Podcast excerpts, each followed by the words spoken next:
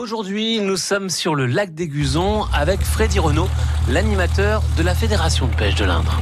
On circule en bateau sur, euh, sur le lac. Il y a une réglementation particulière aussi. hein. Quand on veut circuler en, en bateau, il y a une- des règles bah, très précises à respecter. Bien sûr, il y a des zones, euh, il y a des zones avec des vitesses.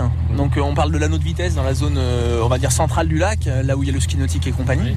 D'ailleurs, à ce propos-là, tiens, j'en profite pour te dire une info sur l'anneau de vitesse. Souvent, les pêcheurs nous rouspètent parce que les skis nautiques passent à fond à côté d'eux.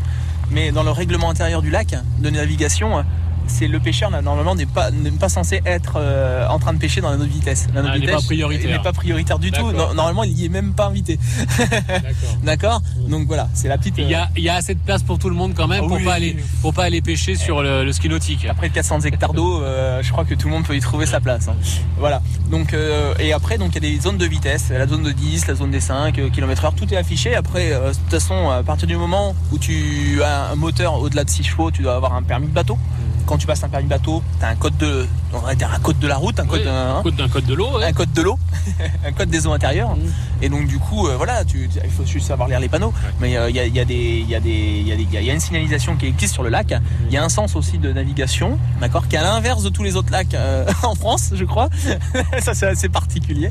Et, et voilà, après, après, c'est juste, c'est juste de la courtoisie envers les autres usagers. Oui, voilà, faire attention.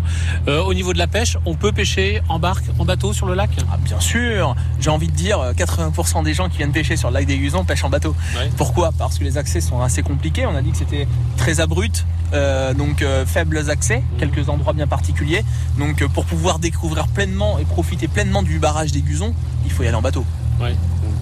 c'est sûr. Et là, il y a des règles aussi. On pêche pas à la traîne, etc. Ah bah ah oui, réglementation pêche, euh, le bateau, de, euh, le- tu dois pas pêcher à la traîne, pas, pas avec une action d'un d'un moteur. euh, et après tu peux te- t'ancrer ou autre, il n'y a aucun problème là-dessus. Et puis après les réglementations euh, sur les, techniques de pêche sont les mêmes que si tu pêchais du bord.